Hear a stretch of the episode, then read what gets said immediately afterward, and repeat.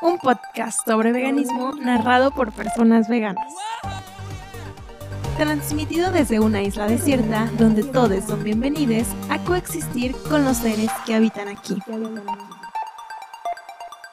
Hola, ¿cómo estás? Espero que estés muy bien. Yo estoy muy feliz de tenerte en este episodio del podcast desde una isla desierta. Hoy estamos estrenando segunda temporada y pues se van a venir invitados muy chidos. Espero que nos puedas acompañar en toda esta nueva temporada. Hoy estamos repitiendo invitada por una ocasión muy especial, o sea, va a ser algo muy chido que vamos a estar trabajando juntas. Te voy a ir platicando a lo largo del episodio, pero te la voy a presentar por si no la conocías. Ella es licenciada en filosofía tiene una maestría en estudios filosóficos y doctorado en humanidades. Es profesora de la UDG y es el enlace académico de igualdad animal. Además de ser directora de Animales y Praxis, ella es Nelly Lucano. ¿Cómo estás, Nelly? Hola, ¿qué tal, Claudia? Muy bien, muchas gracias por la invitación nuevamente y pues por los espacios, ¿no? sí, totalmente. Yo encantada de tenerte aquí las veces que, que quieras. Esta es tu casa. Gracias. Y pues bueno, vamos a hablar justamente de animales y praxis, ¿no? Porque pues vamos a hacer una alianza muy chida en la cual me gustaría primero que nos hablaras un poco más de ello para que la gente lo conozca, qué es esta, esta institución, esta organización.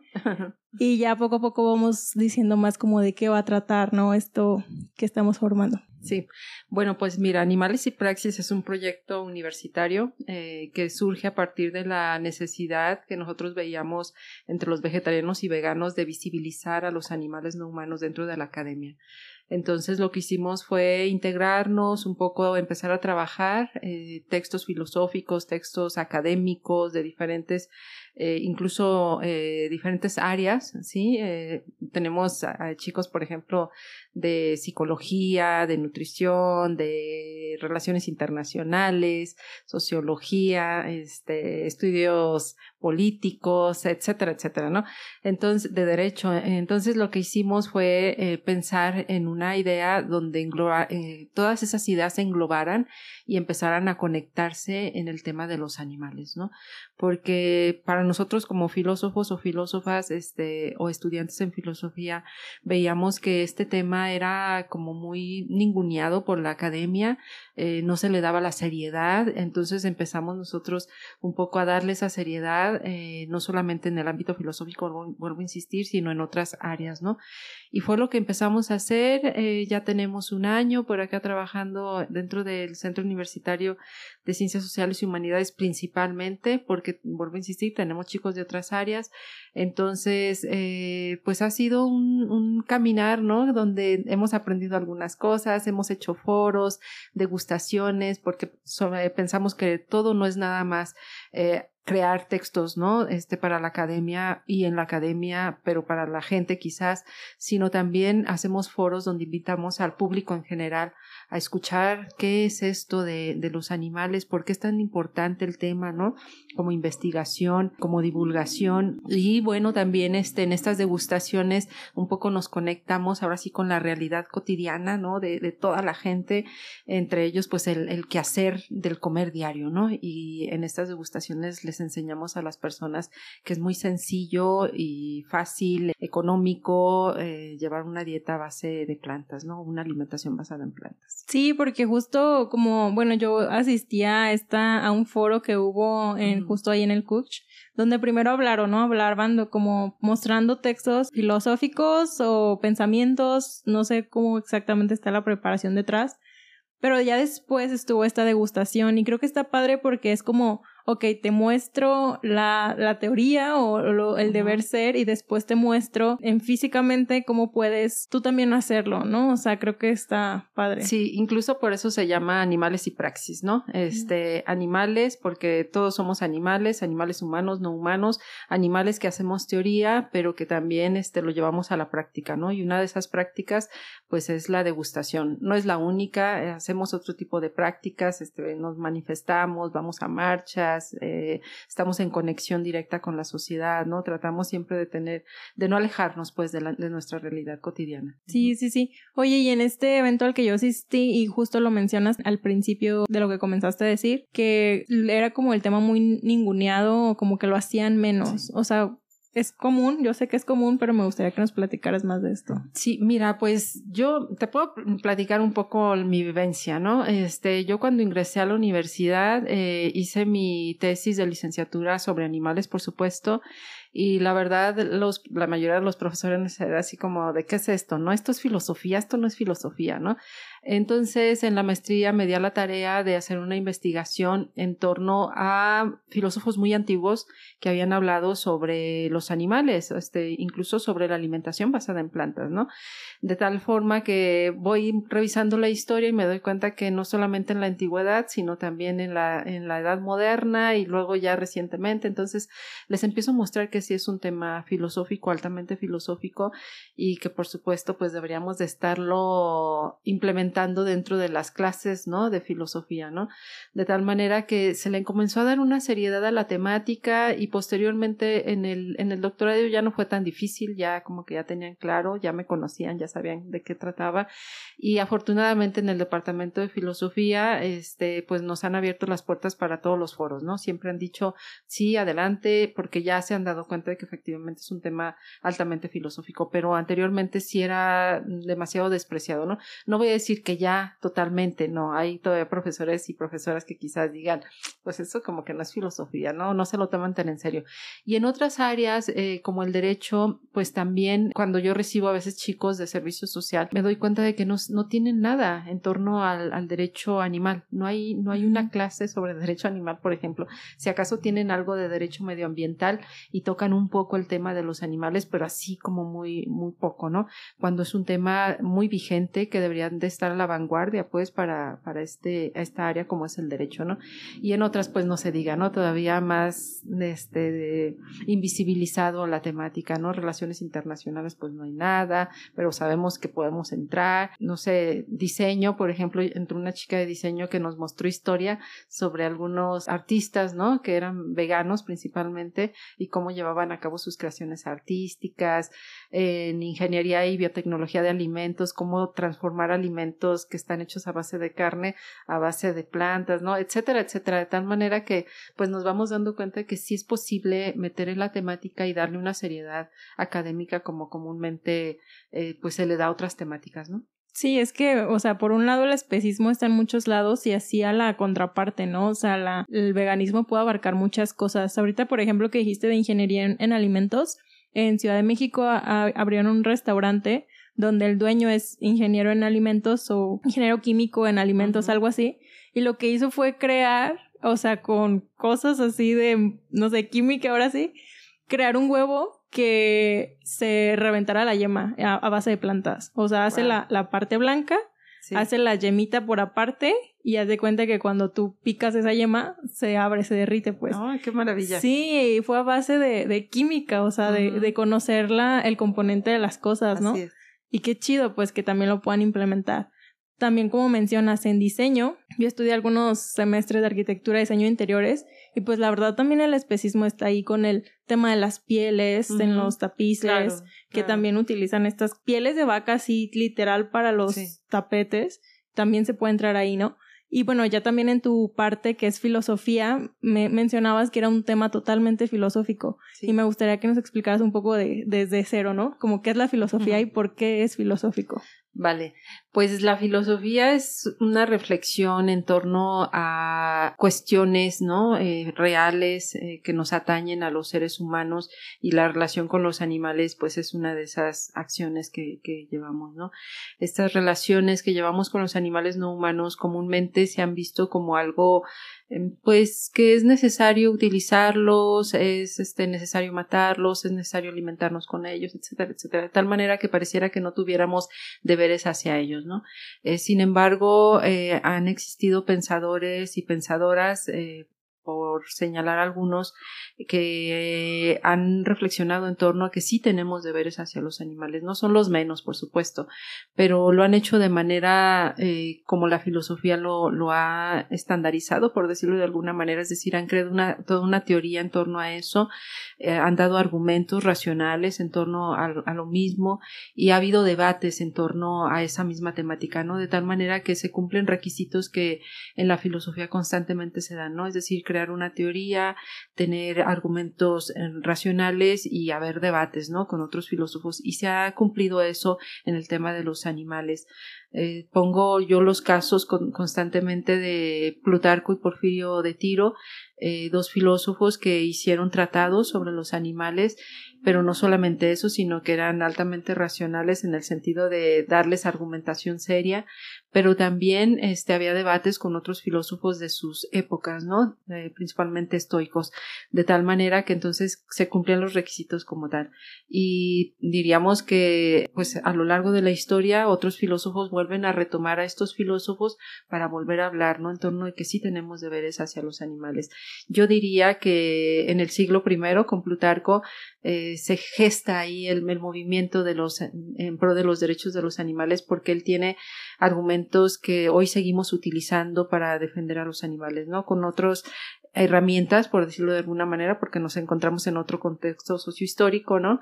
Pero sin duda siguen siendo los, las bases, los pilares donde, donde encontramos el, la defensa de los derechos de los animales. O sea que existen filósofos que están a favor del consumo, uso y explotación de los animales y lo, lo fundamentan, pues. Mm, no es que lo fundamenten, más bien eh, lo dan por hecho, lo dan como algo que ha existido y que así ha sido, ¿no? algunos que han querido fundamentar más bien lo hacen para hacer una distinción entre humanos y no humanos, es decir, qué nos hace a nosotros tan especiales, ¿no? Para distinguirnos de los animales. Y entonces utilizaban, por ejemplo, el recurso de la razón. Ah, somos racionales y ellos no lo son, ¿no? Somos inteligentes y ellos no lo son.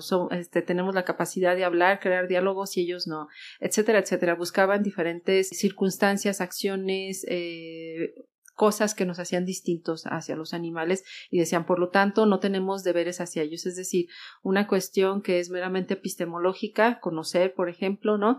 La trasladábamos a la cuestión moral. Decir, ah, entonces, como ellos no pueden conocer igual que nosotros, pues por lo tanto, no tienen ningún derecho, no tenemos nosotros ningún deber hacia ellos, ¿no? Y también existe esta otra parte, ¿no? La contraparte donde hay filósofos que argumentan, bueno, he leído yo, por ejemplo, que no tienen razonamiento, ¿no? Pero pues el razonamiento según quién. O no tienen lenguaje, o sea, sí, sí se comunican y cosas así. Fíjate que algo bien interesante que nos trajo a relucir Jeremy Bentham en el siglo XIX es que no es importante en el ámbito moral ni si podemos razonar, si podemos hablar, lo más importante es si podemos sufrir. Y tenía toda la razón porque este si tú te fijas a lo largo de la historia, hemos incluido cada vez más a seres humanos, ¿no? Primero eran solamente hombres, atenienses, libres, luego todos los hombres, luego todas las mujeres y hombres, luego niños, luego altos deficientes mentales, ¿no? De tal manera que entonces nos damos cuenta de que lo que nos hizo que nos incluyeran a todos y a todas dentro de ese círculo moral fue la capacidad de sufrir, no si podíamos hablar, si podíamos razonar, porque los niños pequeños o los altos deficientes mentales, algunos no pueden razonar como se estandariza, ¿no? Muchos otros no pueden hablar cuando son niños muy pequeñitos, sin embargo, los respetamos, ¿no? ¿Por qué? Porque tienen la capacidad de sufrir. Entonces, estas ideas de que porque no razonan, entonces los sacamos del círculo, moral, son eh, falsas, son erróneas, son arbitrarias, ¿no? Y en el caso de los animales también se tendrían que considerar de la misma manera como lo hacemos con los niños altos deficientes mentales. Sí, totalmente. Oye, mencionas algo, por ejemplo, que es la moralidad y muchas personas, o al menos a mí me ha tocado escuchar, que como que despegan el veganismo como de lo moral. No, no personas veganas, sino personas en contra del veganismo diciendo como que la moral es un tanto sentimentalista, ¿no? Pero... Qué bueno que lo señalas porque la moral puede tener muchas caras. Va a haber algunos teóricos de la filosofía moral que van a ser muy racionales, pero van a llegar a la conclusión de que sí tenemos deberes indirectos, pero deberes hacia los animales, como Emmanuel Kant, que era muy racional. Este, va a haber otros filósofos que van a decir, no, pues por supuesto también la emoción es muy importante y tiene racionalidad dentro de la misma emoción, ¿no?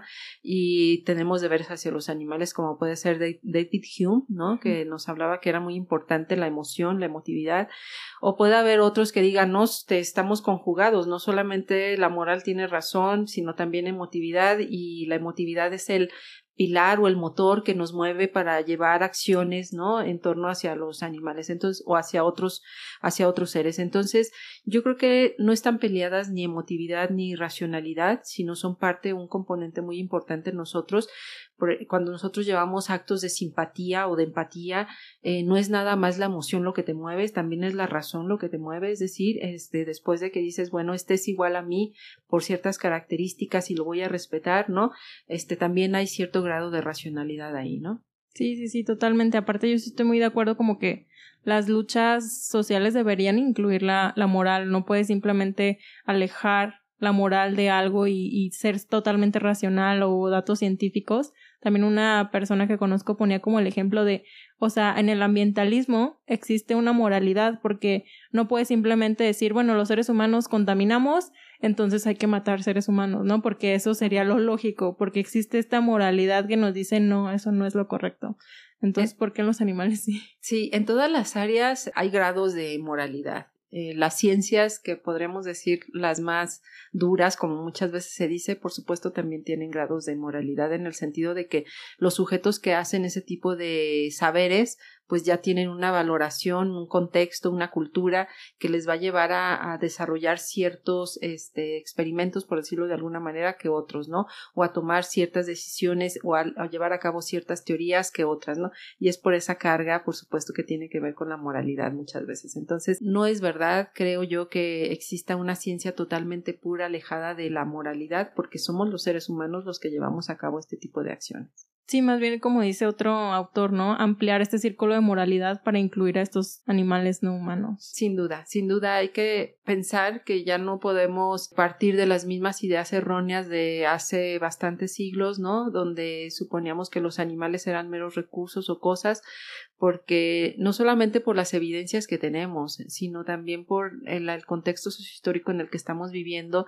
Hay otras formas para alimentarnos, para vestirnos, para entretenernos, pero además estas formas son menos contaminantes, pero además estas formas van a permitir una mejor eh, calidad de vida para muchos otros seres, este, incluso los llamados animales silvestres, ¿no? También van a sufrir menos consecuencias si dejamos de lastimar a otros seres. Entonces, ya es necesario, urgente, este, cambiar estas perspectivas y tomarnos en serio la idea de el veganismo, si se le puede llamar así a toda esta, este movimiento ético, eh, pues tiene pilares muy sólidos que tendrían que estar ya, este, invadiendo o infiltrándose, ¿no? En otros lugares, porque no, no es, no es nada más una cuestión de parecer, ¿no? O gusto, a mí me gusta o no me gusta, no, ya es una cuestión política, es una cuestión de justicia, de justicia social, de justicia medioambiental, la el caso de los animales. Totalmente. Oye, ¿tú dirías que la filosofía tendría que apuntar como al trato ético de todas las especies, como un veganismo? O sea, o, pues no sé, es que a mí, a mí me resulta muy lógico que alguien que se cuestiona como todos los aspectos, eventualmente va a dar ese, a ese punto, ¿no? Por supuesto, por supuesto. En el ámbito de la filosofía moral, eh, suponemos que hay un sujeto racional del otro lado que es capaz de eh, poner entre paréntesis sus prejuicios y posteriormente escuchar al otro, ¿no? Y este solventar cuáles son los argumentos más sólidos o los mejores argumentos para entonces decidir actuar en acción. Es decir, no es nada más crear teorías, bonitas teorías y que crear buenos argumentos, sino también es actuar. Entonces, la idea de la ética o de la filosofía moral, este, pues tiene esa, esa perspectiva de que hay un sujeto racional, incluso capaz de ponerle freno a sus pasiones, a sus deseos que causan daño a otro, ¿no? De tal manera que entonces cuando no se cumple esto, pues se pone poner en entredicho eh, al ser humano, ¿no? Entonces, ¿qué es lo que nos hace tan distintos que muchas veces supusimos de otros animales no humanos, ¿no? Que era la racionalidad, la capacidad de ponerle freno a nuestras pasiones y deseos, pues muchas veces no. Entonces, otra vez se pone en entredicho eso, ¿no? Y yo creo que más allá de distinguirnos de los animales, porque yo creo que esa distinción solamente, como bien lo, lo, supuso Darwin, ¿no? Es en, en grados nada más, este, no nos hace mejores, ¿no? Lo que nos hace mejores en todo caso sería una moral más recta, una moral que se anime pues a respetar a tanto humanos como no humanos en las posibilidades que se tengan, ¿no? Pero es muy importante eso. Yo creo que eso efectivamente el poder que tenemos hacia hacia la destrucción o la no destrucción, pues tendría que estar llevado a cabo hacia la no destrucción y hacia crear mundos mejores. Sí, sí, sí. Aparte tú mencionas como llevarlo a la práctica, ¿no? Y mencionabas también que animales y praxis justamente es esto, que ¿Qué praxis significa práctica, no? Eh, la praxis es la práctica de la teoría. En términos marxistas, para nosotros es, este, pues sí, saber efectivamente de dónde viene todo esto, cuáles son los argumentos, eh, crear de ser posible una teoría propia, ¿no? Y posteriormente esta llevarla a la práctica, ¿no? No dejarla solamente en cuestiones subjetivas, en cuestiones abstractas, sino llevarla a la práctica una y otra vez. Que justo es lo que hacen ustedes mencionabas, o sea, investigar, conocer, saber saber predicar y también hacerlo, pues, como Sí, por ejemplo, algunos de los trabajos que están por ahí de los compañeros y compañeras tienen que ver con el anticapitalismo, entonces suponemos que efectivamente una práctica anticapitalista, por supuesto, es el veganismo, ¿no? Porque te empiezas a alejar de las formas de consumo que constantemente te invaden y te dicen qué comer, ¿no? A qué horas comer y cómo comer, ¿no? De tal manera que nos van alejando de eso o la práctica del vestir también, ¿no? Eh, un poco quitándola y nos empezamos a cuestionar no solamente el trato hacia los animales, sino también hacia el medio ambiente, por ejemplo, ¿no? Que tiene que está muy ligado, que está muy conectado con el caso de los animales y de la salud humana, ¿no? Sin duda. Otros textos que han escrito otros compañeros pues tienen que ver con esta idea del AIMSA, que del jainismo, ¿no? Los, los jainas, este, que pues es la no violencia. Entonces partimos de la idea de que efectivamente pues no hay que crear violencia, pero no solamente hacia humanos, sino también hacia no humanos, ¿no? Etcétera, etcétera. Oye, y este, este movimiento, esta organización nace justo en el Centro Universitario de Ciencias Sociales y Humanidades, ¿no? ¿Crees que haya sido como coincidencia, casualidad? Porque a mí me parece pues que la gente de ahí tiene mucha conciencia, ¿no? Porque en otros centros universitarios como que no les inculcan tanto el pensamiento crítico, etcétera, ¿no? Entonces no sé si tú crees que haya sido casualidad o cómo fue. Pues mira, surge porque eh, yo ya tengo algunos años trabajando ahí en la universidad y más de algunos chicos y chicas se acercaban luego y me decían, oye, maestra, ya soy vegetariano, ya estoy llevando una dieta basada en plantas, una alimentación basada en plantas. ¿Cómo le hago? ¿Qué hay que hacer? O ahora qué más sigue, ¿no? Que, que estaban inquietos, pues, de tal manera que un día, pues, dije, creo que ya es tiempo de, de hacer un proyecto donde estén involucrados todos estos estudiantes que tienen una inquietud por hacer algo, este, más hacia los animales, ¿no? Pero, este, lo hicimos desde la academia porque sabíamos que ahí teníamos eh, un pilar para comenzar, no sé, bueno, yo sé que muchos de estos chicos y chicas en algún momento quizás van a ser formadores y por lo tanto, pues esa formación les va a ayudar, ¿no? Para abrir o para, digo, abrir camino, este, para los animales, ¿no? Que, que tengan otro, otra perspectiva de esas nuevas generaciones. Y pues se dio ahí porque yo estaba ahí, creo. Entonces, eh, pero invitamos a, a, los, a los estudiantes de todos los centros universitarios, o sea, están invitados y vuelvo a insistir, tenemos estudiantes del el CUS, del Centro Universitario de la Salud, del CUPBA también, tenemos una de biología, una chica de biología que anda por ahí, y así entonces este tratamos de que se, se no a integrarse a este a este proyecto Ok, pero la sede es justo en este centro o pueden abrir uno cada quien en su centro como mm, digamos que la sede ahorita está ahí porque ahí nos reunimos hacemos nuestras reuniones ahí. Eh, la mayoría de las actividades salen ahí en el Centro Universitario de Ciencias Sociales y Humanidades pero por supuesto que si en algún momento alguien dice, oye, a mí me gustaría este, seguir con este, pero en otro centro universitario, ¿no? Pues órale, ¿no? Tenemos ya por ahí un organigrama, ¿no? Donde nos hemos animado ya a decir, bueno, cuáles son las coordinaciones y yo creo que en este momento no hemos pensado en una coordinación donde dijéramos en cada centro universitario debería de existir, ¿no? Ya alguien encargado de hacer este tipo de, replicar este tipo de eventos, ¿no? Pero sin duda en algún momento yo creo que, que va a ser posible. Se necesitaría, por ejemplo, un grupo de personas en cada centro, o por ejemplo, si alguien ahorita de Quad está escuchando y dice, ah, eso me interesa, ¿cómo le puedo hacer para que eso sea realidad, ¿no? Sí, yo creo que la, la primera, el primer paso eh, o la primera tarea tendría que ser pues acercarse a nosotros, ¿no? Eh, un poco para que vea cómo trabajamos y ya a partir de ahí si él, él o ella quiere replicar esto, pues adelante, con, con mucho gusto. Y mencionabas, bueno, no sé, pero solamente la Universidad de Guadalajara se podría. Por lo pronto sí, pero sin duda en otras universidades también estamos abiertos a que si alguien dice, bueno, ¿por qué no podemos replicarlo en otra universidad? Por supuesto que se puede hacer, ¿no? Este, yo creo que la, la idea es ayudar a los animales en todos los lugares donde sea posible. Sí, sí, sí, inclusive también más partes del país se podría en algún momento, ¿no? Claro claro, sería un ideal, ¿no? Sería un ideal que nosotros estamos con todas las ganas de, de, continuar. Cumplimos ya un año, te contaba, y para nosotros ha sido pues un logro mantenernos porque la mayoría de los que iniciaron continúan todavía eh, ahí manteniéndose en actividades, ¿no? Otros se van integrando, otros pues que están haciendo tesis o servicio dicen espérenme poquito, no le hace, pero vienen otras personas y entonces seguimos trabajando constantemente. Súper. Oye, ¿cuál ha sido la respuesta como de los universitarios? O sea, pues me imagino que debe ser padre, ¿no? Pertenecer a ese tipo de grupos, pero tú cómo los ves a ellos? Pues el proyecto, eh, aunque surge bajo una perspectiva académica, también tiene la perspectiva de crear redes. Entonces, ellos y ellas se han ido conociendo, entonces ya no se sienten tan solos, ¿no? Que cuando no conocían a nadie que fuese vegetariano o vegano y bueno, pues ya empiezan a, crear ellos mismos también redes de apoyo para, pues, en una situación donde, bueno, ahora hay una fiesta, ah, pero también está la fiesta de nuestros amigos vegetarianos o veganos, que no sé, me puedo unir y puedo comer y sentirme a gusto, ¿no? En esta, en esta integración. Entonces, yo los he visto, este, muy afortunadamente muy amigables en el sentido de que no hay envidias, no hay este rencores ni cosas por el estilo, no, trabajamos todos, yo los he visto a todos como muy fraternos, pues, ¿no?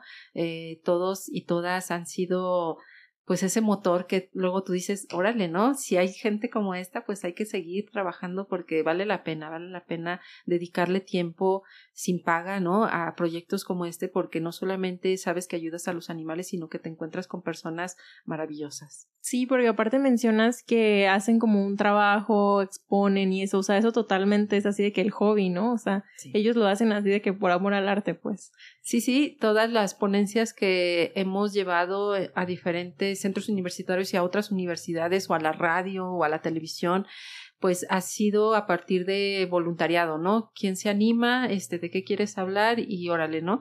Eh, más de alguno sabe mucho más de, de, algún tema que otro y entonces dice yo de esto, ¿no? O así. Entonces tratamos de que la cara del proyecto seamos todos y todas, ¿no? Que no sea solamente uno, sino todos y todas. Entonces, sí, tratamos de que sea pues algo muy agradable a la hora de, de estar aquí compartiendo lo poco o lo mucho que sabemos, que sea agradable siempre, ¿no? Porque también me imagino que aprenden los unos de otros, o sea, como dices, hay diferentes perfiles, entonces se, se complementan y pues qué chido, pues. Sí, sin duda el, el, conocimiento es muy vasto y los y las estudiantes que se han ido uniendo pues traen diferentes eh, teorías o diferentes formas de entender el mundo o diferentes objetivos, ¿no? Que entonces aprende uno bastante. O sea, yo en, en este año he aprendido bastante de algunos compañeros y compañeras que, que se han integrado al grupo pues qué padre, o sea, que el conocimiento sea de que bidireccional hacia todos lados, o sea, que se nutran entre,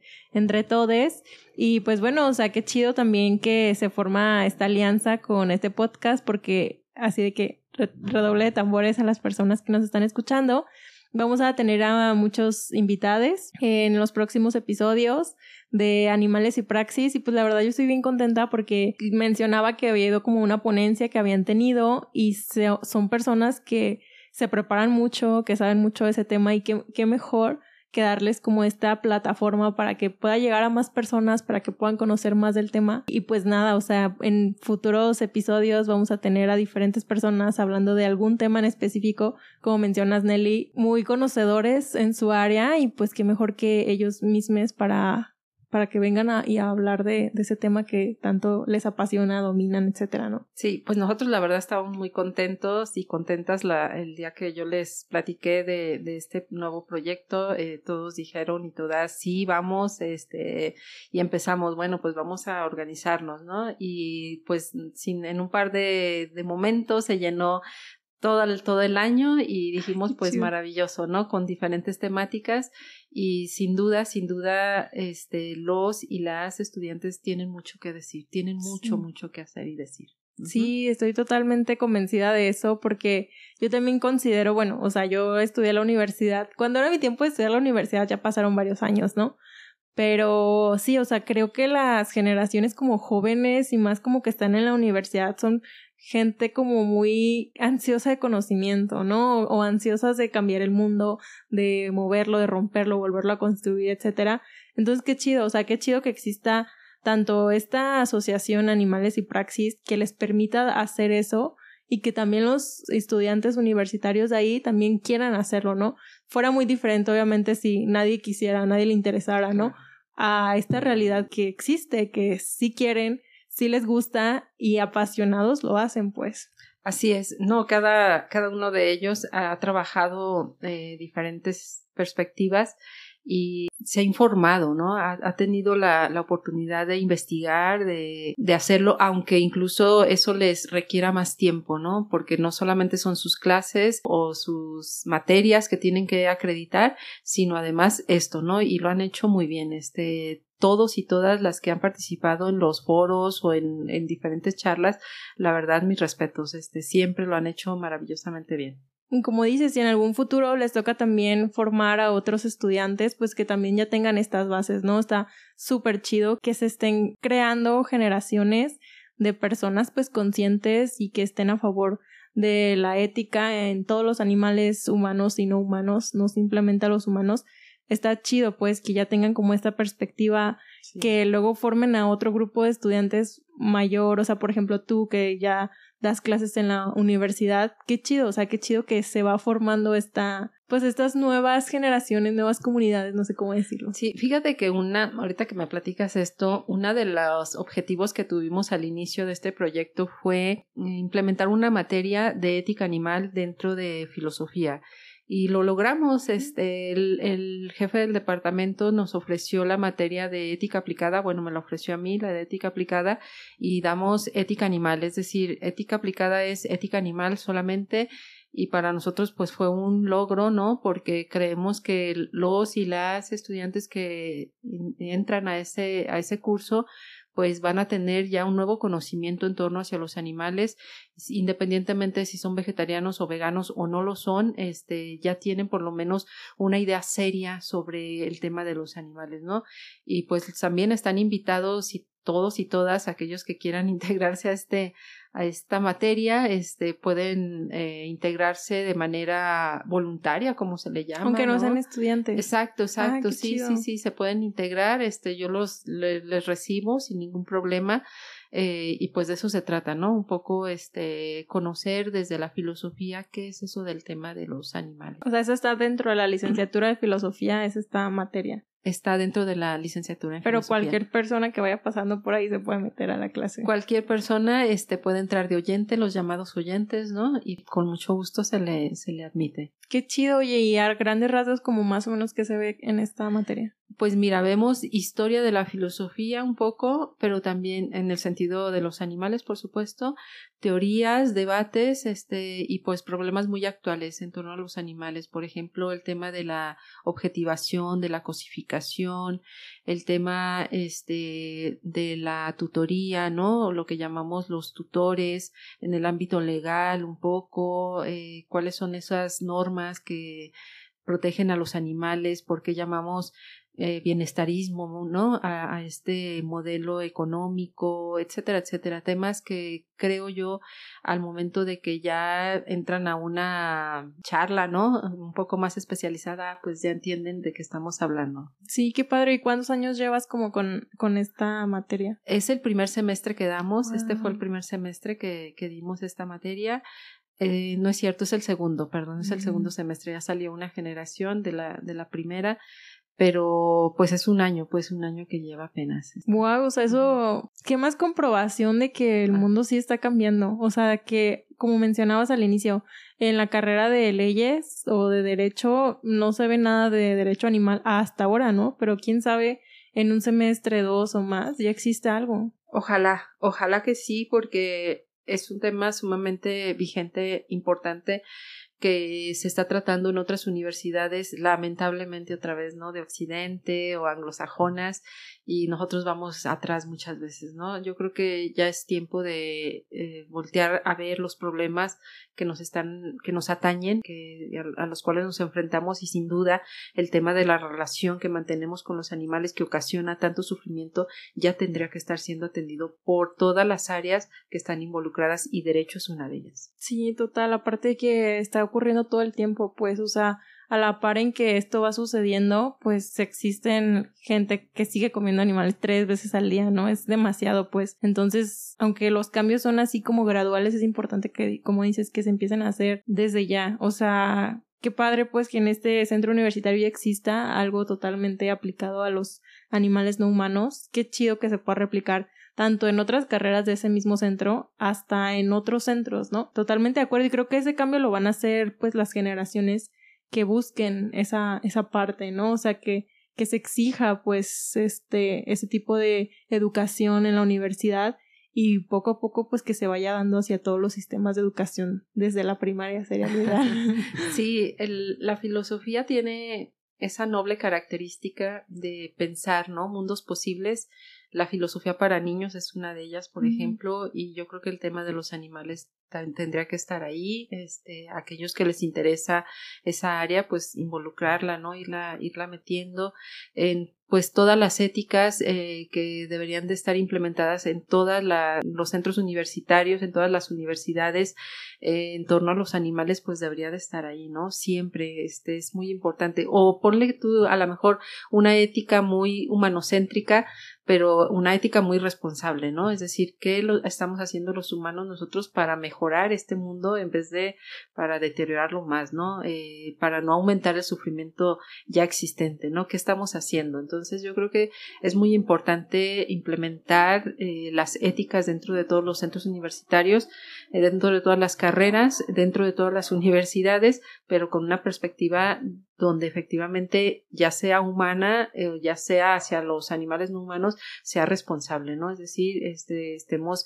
eh, edificando a esos seres humanos que tengan la capacidad de respetar a los otros, ¿no? A los más desprotegidos muchas veces como son los animales no humanos. Sí, justo ahorita que lo mencionas, yo últimamente he traído como el pensamiento de que los seres humanos muchas veces no nos responsabilizamos en absoluto de lo que hacemos, dígase lo que consumimos, lo que desechamos, y yo sí considero que necesitamos tener una responsabilidad por el simplemente hecho de estar aquí, ¿no? De habitar en este mundo necesitamos tener esa responsabilidad, por lo menos recontribuir a lo que estamos haciendo. O sea, por ejemplo, se me viene a la mente de que nuestra alimentación podemos producir composta con los desechos, ¿no? En lugar de basura, pues compostarla para regenerar la tierra. Y eso es una responsabilidad que deberíamos de tener hacia los animales no humanos, pues también como esto, estos deberes que tendríamos hacia ellos que no pueden muchas veces valerse por sí mismos, pues nosotros poder ahí entrar, ¿no? O sea, como más como para cuidar, no tanto para destruir, pero sí, o sea, si pensamos en la sociedad actual, es muy de cero responsabilizarse, cero, cero, o sea,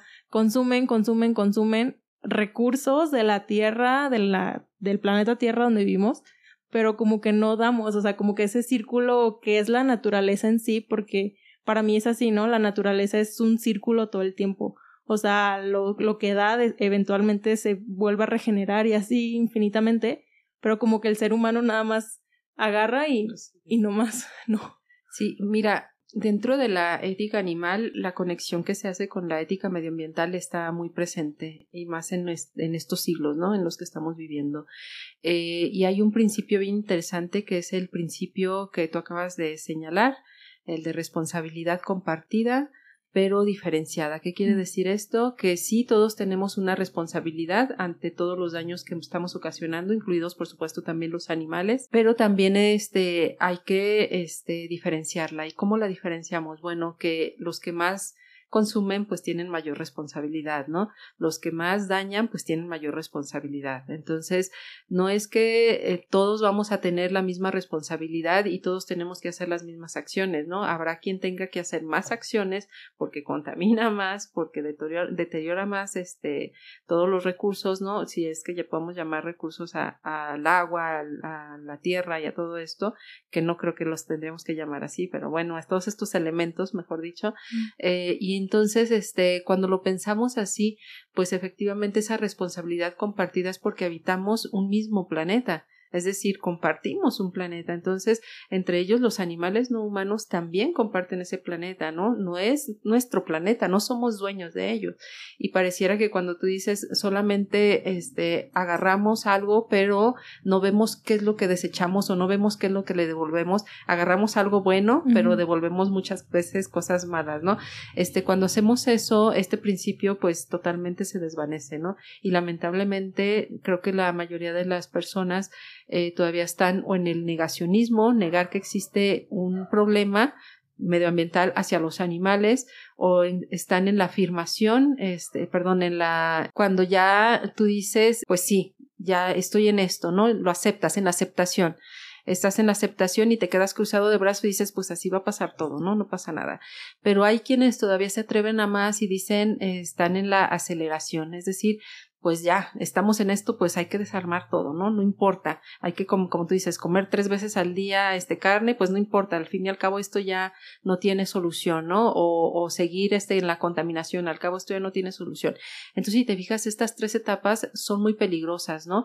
La primera porque niegas una realidad existente y no haces absolutamente nada o eres indiferente. La segunda, cuando ya aceptas, pero totalmente dices, yo me quedo cruzado de brazos, ¿no? Y la tercera, cuando dices, me importa un comino lo que pase y sigues con este daño aún a sabiendas de que ya existe el daño. Entonces, creo que tenemos que responsabilizarnos, ¿no? Ese principio de responsabilidad me parece muy adecuado para poner en evidencia este tres tipos de acciones que cuando no lo atendemos, pues nos llevan a ellas, ¿no? Sí, como dices, o sea, a pesar de que existen diferentes tipos de responsabilidades en magnitud, pues todos a final de cuentas tenemos una, ¿no? No quiere decir, porque muchas veces también pasa de que, ay, no, es que la empresa gigantesca hace un montón, entonces yo, mi, mi, daño es mínimo al lado de ella, entonces no pasa nada, pero pues realmente tu responsabilidad también existe. Claro, hay una responsabilidad y en el caso de los animales no humanos, pues tenemos muchas responsabilidades, ¿no? La responsabilidad a la hora de alimentarnos, a la hora de vestirnos,